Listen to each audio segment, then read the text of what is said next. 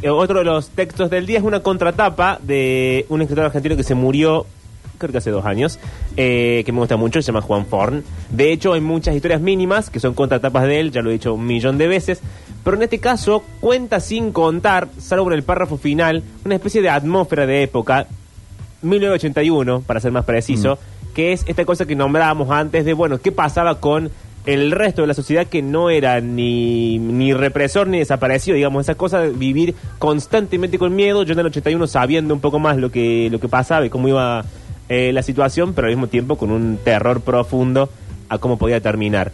Habla de otra cosa, arranca hablando de una traducción, arranca hablando de un libro, de un, de un sueco, pero si prestan atención, cuando habla de la trama del libro del sueco, lo que cuenta el sueco en el libro, este ataque a eh, cierta forma de vida, que es la forma de vida que llevamos nosotros, porque es la forma de vida finalmente de la clase media, de la burguesía, en algún punto tiene un montón de cosas malas, gérmenes de cosas malas que después pueden derivar en cosas aún peores. El texto se llama, si lo quieren buscar, está en internet, La muerte de un burgués, es de Juan Forn y dice algo parecido a esto.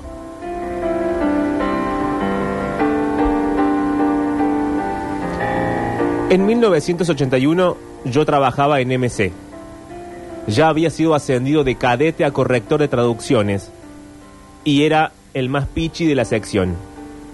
Me tocaba corregir traducciones de novelas románticas, el escalafón más bajo. Por encima estaban los policiales del séptimo círculo. Por encima, los bestsellers de grandes novelistas. Y por encima, los pocos libros de calidad literaria que por entonces traducía MC. De esos libros se encargaba el jefe de la sección, un hombre asombrosamente culto, formal y discreto, cuyas secretas pasiones eran la filosofía y la música de Schoenberg. Éramos cuatro en la sección, él, dos chicas egresadas del profesorado y yo. Nos sentábamos en una isla de escritorios enfrentados, rodeados de diccionarios y solo se podía hablar cuando él decidía hacer una pausa en su trabajo para servir café. Pero cuando en uno de esos ratos libres me agarró leyendo El Doctor Faustus de Thomas Mann, se compadeció de mí y empezó a darme breves clases de música de dodecafónica que me fueron decisivas para entender la novela.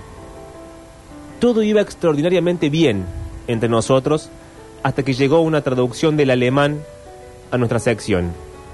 No era habitual que MC tradujera libros del alemán, y el único capaz de supervisar esas cosas era él. El libro era un texto autobiográfico de un autor desconocido incluso para él, Fritz Zorn, y, aunque se llamaba Mars en lengua original, es decir, Marte, es decir, el dios de la guerra, él prefirió titularlo La muerte de un burgués.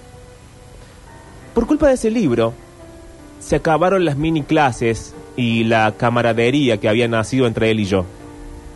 Nunca hubo tanto silencio en aquella sección como durante las semanas en que él estuvo corrigiendo ese libro. Daba miedo interrumpirlo, y daba casi el mismo miedo verlo compenetrado en aquel libro. De pronto levantaba los ojos y se quedaba mirando ciegamente a alguno de nosotros. Y daba alivio que no hubiera una ventana cerca, porque creo que se hubiera tirado ahí mismo, o hubiera tirado a alguna de las chicas, o a mí. Nunca dijo una palabra del libro. Se tomó una semana de licencia cuando terminó y nosotros sentimos un secreto alivio de que se fuera sin decir una palabra. Pero me consta que hizo un trabajo de orfebre con aquella traducción, porque fui yo el encargado de llevar ese libro a la imprenta. Y, como siempre fui un metido, me puse a leer las primeras páginas antes de ensobrarlas, y no pude parar en todo el viaje en colectivo. El libro se publicó sin pena y sin gloria. Ni siquiera llegó a las mesas de saldo. Y nunca volví a saber de él, hasta que hace una semana me lo encontré, reeditado por un sello español, con el título Bajo el signo de Marte, y una faja que lo vende como una obra maestra explosiva y desgarradora. La traducción es la misma, y casi se alcanzan a ver en las mínimas cinceladas que él le hizo al texto, con pulso estremecido, mi jefe de aquel entonces. Fritz Zorn tenía 30 años cuando escribió su único libro, en unos pocos meses, corrido por la muerte. No llegó a verlo publicado. El cáncer lo devoró antes. Solo llegó a saber, en su cama de hospital, horas antes de morir en 1977, que una editorial suiza había aceptado publicarlo. El libro empieza así. Soy joven, rico y culto. Soy infeliz, neurótico y virgen. Provengo de una de las mejores familias de Zurich. He tenido la mejor educación burguesa y me he portado en forma acorde toda mi vida. También estoy muriendo de cáncer, cosa que cualquiera deduciría automáticamente de lo que acabo de decir. La apoteosis de la medianía burguesa, esa idea de vivir salpicándose lo menos posible de cualquier cosa, alcanza su máximo esplendor en Suiza. Y dentro de Suiza, en Zurich, la más conservadora, la más hipócrita, la que rige a todas las demás. Y dentro de Zurich, en la burguesía acomodada de la Costa Dorada, en la orilla derecha del lago, donde nació Fritz Zorn en cuna de oro, en una familia en la que nada se hablaba, nada se exteriorizaba y nada del exterior debía infiltrarse tampoco. Nunca. Así pasó Zorn los primeros 30 años de su vida, hasta que le descubrieron un tumor en el cuello. Y de pronto tuvo nombre aquello que lo asfixiaba desde que tenía uso de razón y no se atrevía ni a pensar en eso. Dice, no soy yo el cáncer que me devora. Es mi familia, es mi origen, es mi herencia. Soy rehén del cáncer burgués. Con solo un año de vida por delante, se declara en estado de guerra total contra lo que él cree que le causó ese cáncer que está devorándolo y procede a diseccionar en su persona la espeluznante negación de la vida en que consiste la idea de lo burgués.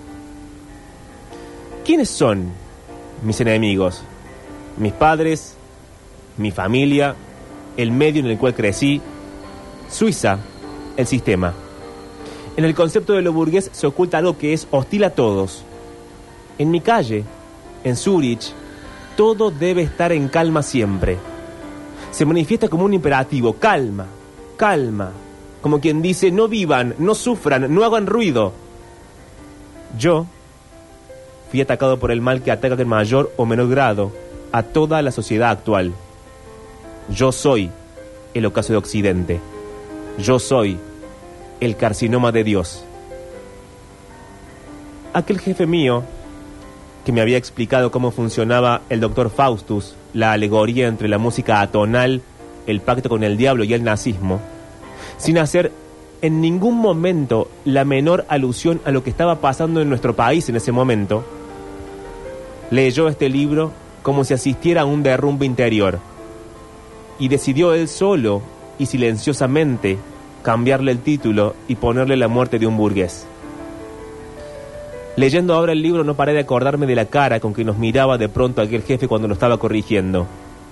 Todos estábamos muertos de miedo en aquella época. ¿Nos diéramos cuenta o no? A cada uno se le chispoteaba por el lugar más inesperado.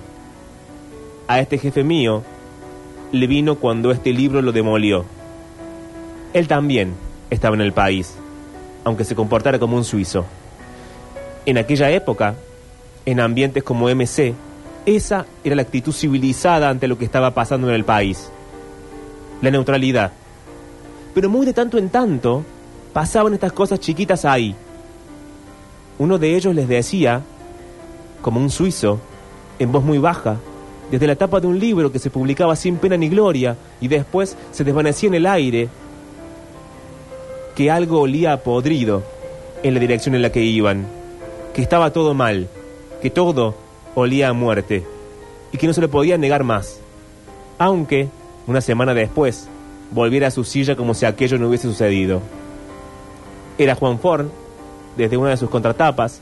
Lo que van a escuchar a continuación, que es el audio número 3, es Cortázar hablando de otra cosa que quizás es insignificante en toda la situación, pero también al mismo tiempo muy importante, que es la censura, la censura cultural y lo que la falta de educación provoca en todos nosotros. A lo largo de 28 años yo he vivido en Europa y nunca me sentí exilado porque era una decisión personal, yo podía volver a mi patria cuando quería.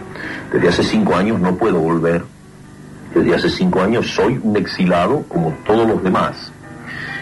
Pero el exilio es doble. El exilio físico, bueno, es mi problema. Yo lo puedo tomar bien, lo puedo tomar mal, pero es un problema personal. Lo que es terrible es el exilio cultural. El hecho de que la Junta de Videla en la Argentina haya prohibido la publicación de mi último libro de cuentos, porque en ese libro había dos cuentos que les molestaban, eso significa un exilio cultural, es decir, 22 millones de compatriotas míos se han visto privados de leerme. Bueno, en sí que me lean o no me lean puede ser una cuestión de vanidad, pero mm, si, si quienes me oyen y me conocen, me conocen realmente, saben muy bien que ese tipo de vanidad no la tengo. Y que en cambio siento que ese corte, que ese exilio es terrible porque en unos pocos años el hecho de que esos países, Chile o Argentina o Uruguay, estén separados de la producción científica, artística e intelectual de sus mejores hombres, de sus mejores creadores, va, va, a, dar en, va a dar en esos países una especie de desierto espiritual en donde es perfectamente fácil lavar los cerebros y, condicionar a los jóvenes y crear lo que los regímenes de, esos países buscan, que es eh, crear eh, robots, crear gente incapaz de pensar por sí misma.